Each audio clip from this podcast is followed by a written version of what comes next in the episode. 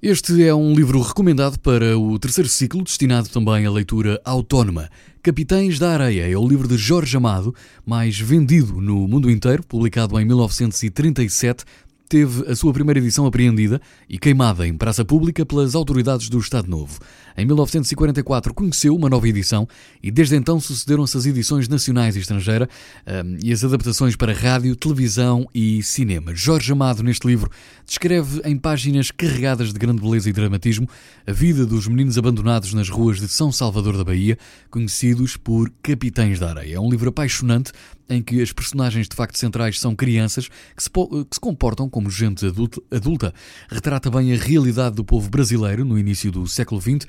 É um excelente relato, bem escrito e bastante verdadeiro. Um livro que tanto nos choca, como ao mesmo tempo nos desperta ternura e algum apego por todas aquelas crianças.